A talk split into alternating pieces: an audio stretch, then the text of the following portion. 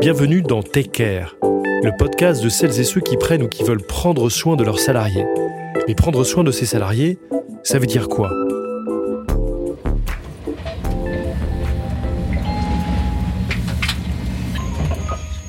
Dans cet épisode, on s'intéresse à la santé au travail. Nous avons rendez-vous avec Sandra Fillodot. Cette spécialiste des ressources humaines a fondé une société de conseil, Conscious Culture. C'est également la créatrice du podcast Les équilibristes ou comment concilier vie personnelle et vie au travail. Bonjour Sandra. Bonjour. Merci de nous accueillir chez vous, Sandra. Alors, nous nous trouvons au siège social de Conscious Culture, si je vous très, très jolie maison à Bordeaux. On commence directement par une question toute simple. De quoi parle-t-on quand on parle de santé au travail, Sandra? Quand on parle de santé au travail, on parle de santé tout court. On parle de santé euh, en dehors du travail, c'est la même chose. Euh, on peut se référer à la définition de l'OMS. L'état de santé, c'est un état de complet bien-être physique, mental et social. Et c'est pas seulement le fait de pas être malade, c'est le fait d'être bien en fait. Donc euh, c'est la même chose au travail. Vous accompagnez au quotidien des entreprises dans leurs problématiques liées à la santé au travail. À quelles difficultés récurrentes font-elles face selon votre expérience? Elles font face à des problématiques euh, d'engagement, de, rétention de talent. On a parlé beaucoup cet été du quiet quitting, de ce phénomène où euh, euh, on, avait l'impression que les gens quittaient les entreprises en masse à la sortie du confinement, avec un rapport au travail qui a totalement changé. donc elles font face vraiment à ces problématiques de rétention et de comment est-ce qu'on motive les gens à long terme? Comment est-ce qu'on fait travailler ensemble les gens qui ne sont plus sur les mêmes sites, qui ne, qui se voient moins? Et ça, je le vois très régulièrement. Il y a une espèce d'atrophie du muscle social, c'est-à-dire que les gens, c'est plus difficile de retravailler avec les autres quand on a eu l'habitude d'être chez soi, euh, de faire les choses comme on le voulait à son rythme. Il y a une vraie euh, rééducation euh, presque à, retravailler ensemble et à trouver les bons, les bons réflexes.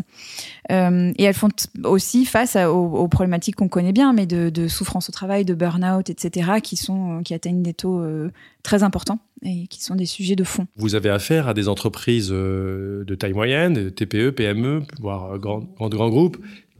Qu'est-ce que vous leur conseillez alors? Ce que je leur conseille, c'est premièrement d'être à l'écoute des gens. Et, ça, ça, paraît bateau comme formule, ça paraît totalement euh, abstrait, euh, entendu et réentendu. Mais être vraiment à l'écoute des gens, c'est ne pas assumer, ne pas assumer qu'on sait ce qui conviendra. Euh, je vous donne un exemple. Il y a la catégorie des parents, qui est une catégorie de salariés, c'est quand même 89% des collaborateurs hein, en France. cette catégorie-là, jusqu'à il y a 5 ans, on ne se posait même pas la question de se dire, tiens, peut-être qu'il faudrait qu'on aménage des choses parce que leur vie est différente de celle qui n'ont pas de, ceux qui n'ont pas d'enfants. Et il y a des entreprises qui s'emparent du sujet en se disant ah super, on va on va prendre soin de nos parents, donc on va mettre en place une série de conférences sur tel et tel sujet. Et je dis attention, euh, est-ce que ça, ça répond réellement à la problématique Enfin, est-ce que c'est ça dont ils ont besoin? Est-ce que vous leur avez posé la question? Euh, Et si vous leur posez la question, peut-être qu'ils vous diront autre chose, à savoir, ben en fait non, moi ce, que, ce dont j'ai besoin, c'est de pouvoir prendre un jour enfant malade sans me sentir coupable, c'est de pouvoir ne pas avoir de réunion à 18 heures, c'est ça qui me changerait la vie. Donc euh, c'est quand je dis écouter les gens, c'est ne pas présupposer, ne pas croire qu'on sait ce qui va répondre aux besoins de quelqu'un. La deuxième chose, c'est de prendre soin des managers.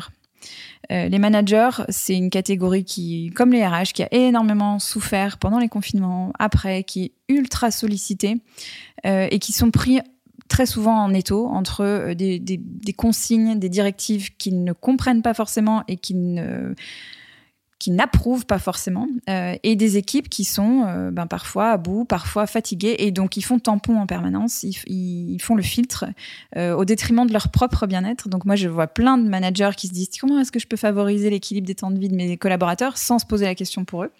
Euh, et, pour revenir vraiment à la question de la santé, euh, je pense qu'il y a tout un travail de normalisation autour de ces sujets de santé, en particulier la santé mentale, qui est un sujet pareil très récent, euh, et, de se dire comment est-ce qu'on rend ces sujets-là discutables en entreprise, des sujets dont on, qu'on peut aborder en respectant une, une, ligne très fine de l'intimité des gens. Et vous venez d'évoquer la question de l'intimité. Et c'est vrai que en entreprise, il y a ce qui est visible et ce qu'il y a d'invisible. Euh, quid des troubles psychosociaux, en fait? Euh, Comment les décèle-t-on et comment euh, en parle-t-on à, ses collaborateurs?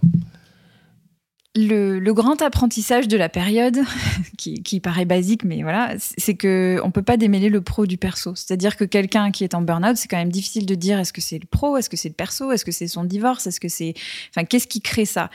Donc ça, ça vient avec tout un tas de choses euh, très intéressantes et complexes. C'est-à-dire que où est-ce qu'on met la limite effectivement? Qu'est-ce qui, qu'est-ce qui est déclenché par l'entreprise ou pas? Quelle est la responsabilité de l'entreprise?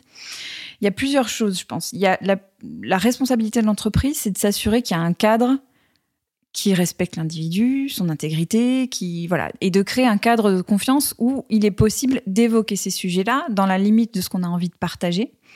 Euh, et, en étant euh, euh, dans une posture qui permette de respecter cette intimité-là, justement. Moi, il y, a une distinction que j'aime bien faire. Je trouve que pro-perso, ça n'a pas tellement de sens. Par contre, intime versus qu'est-ce qui est perso mais partageable publiquement, là, on est sur des choses plus intéressantes. C'est-à-dire. Vous faites ben, C'est-à-dire euh, il est intéressant que mon entreprise sache que je suis la mère d'un enfant porteur de handicap et que donc je suis très régulièrement à des rendez-vous médicaux. Euh, voilà, on peut se poser la question pour la PMA aussi. Euh, je fais une parenthèse ici, mais typiquement la PMA, on est en France un pays très pudique, donc on, ne parle pas de ces choses-là en entreprise. On garde ses, soucis personnels ou ses voilà pour soi. Il y a plein de pays où c'est pas le cas.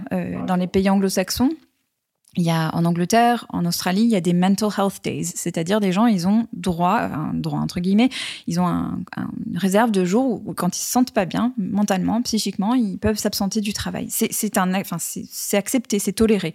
Euh, de la même manière qu'aux États-Unis, il est tout à fait normal de parler de ses rendez-vous chez son psy. En France, on est beaucoup plus pudique par rapport à ça, que ce soit le psy ou même les parcours de PMA. Euh, c'est des choses qui restent très tabous, qui sont vécues dans, dans un isolement important. Parce que bien sûr, il ne s'agit pas d'étaler son intimité au travail, mais, mais de savoir la, la bonne dose d'information qui fait que l'employeur est en mesure de comprendre le contexte de la personne et d'adapter si besoin. Mais dans les conseils que vous prodiguez, vous dites quoi à un dirigeant euh, qui fait face à ces sujets-là Eh ben, on peut, on peut déjà équiper les managers à, être plus à l'aise à parler eux aussi de ce qui leur arrive, parce que l'exemplarité, rien ne remplace l'exemplarité, donc on peut clamer des choses si elles sont pas vécues, euh, voilà, il se passe rien. Ça peut être de créer des groupes où ce type de sujet-là est évoqué. Il y a plein d'entreprises qui se lancent sur ces créneaux-là. Je pense à Ninti, qui est une, société qui, euh, euh, accompagne les sujets de santé des femmes, euh, qui accompagne les entreprises là-dessus, parce qu'une femme qui a de l'endométriose ou voilà, c'est très compliqué d'être au travail de la même manière que, que quelqu'un qui ne vit pas ça. C'est ça, joue sur sa, capacité à être pleinement présente si je comprends bien, en tout cas, déjà, l'exemplarité, je retiens l'exemplarité, c'est le dirigeant, quand j'ai dirigeant, euh, oui, le patron d'entreprise, c'est les ses managers, de fendre l'armure déjà. De fendre l'armure, exactement. D'où les sujets tabous dont je parlais tout à l'heure. C'est pas simple, hein, ça se décrète pas. Hein. C'est pas euh, allez-y, euh, tout le monde devient vulnérable. C'est le grand mot à la mode qui est très beau, mais qui est très très galvaudé aussi. Mais il s'agit petit à petit de d'arriver à se dire ok, qu'est-ce que c'est qu'un manager Qu'est-ce que c'est qu'un manager fort Qu'est-ce que c'est qu'un dirigeant fort? Ben c'est quelqu'un qui assume aussi que c'est il n'est pas fort tout le temps, quoi. Et qu'il y a des, il se passe des choses. Les recommandations que vous évoquez, elles valent évidemment aussi bien pour une petite entreprise que pour les plus grosses. Mais pour autant, euh, comment, euh, quels conseils donnez-vous aux uns et aux autres malgré tout euh, Et de quelle façon vous les prodiguez Parce que c'est pas toujours évident de s'en saisir. mes clients sont plutôt des grands groupes, mais je côtoie beaucoup de, petites entreprises et, de, voilà, de gens qui ont des plus petites équipes. Les problématiques sont similaires et il y a un focus qui me semble primordial. À, on en revient à cette question des managers et des dirigeants, mais de, la santé des dirigeants euh, et, de la santé mentale des dirigeants, euh, qui est aussi un énorme sujet tabou. Donc, commencer par prendre soin de soi pour pouvoir prendre soin des autres, c'est c'est une super chose, mais on en parle de plus en plus. Il y a des podcasts qui se lancent sur le sujet. Il y a, la question de la santé mentale du dirigeant est de plus en plus discutée. Mais pour les plus petites entreprises, je pense qu'il y a de ça. Qu'est-ce qu'on fait pour que les personnes qui tiennent la barque euh, soient bien, elles aussi? Pour finir, une question très compliquée.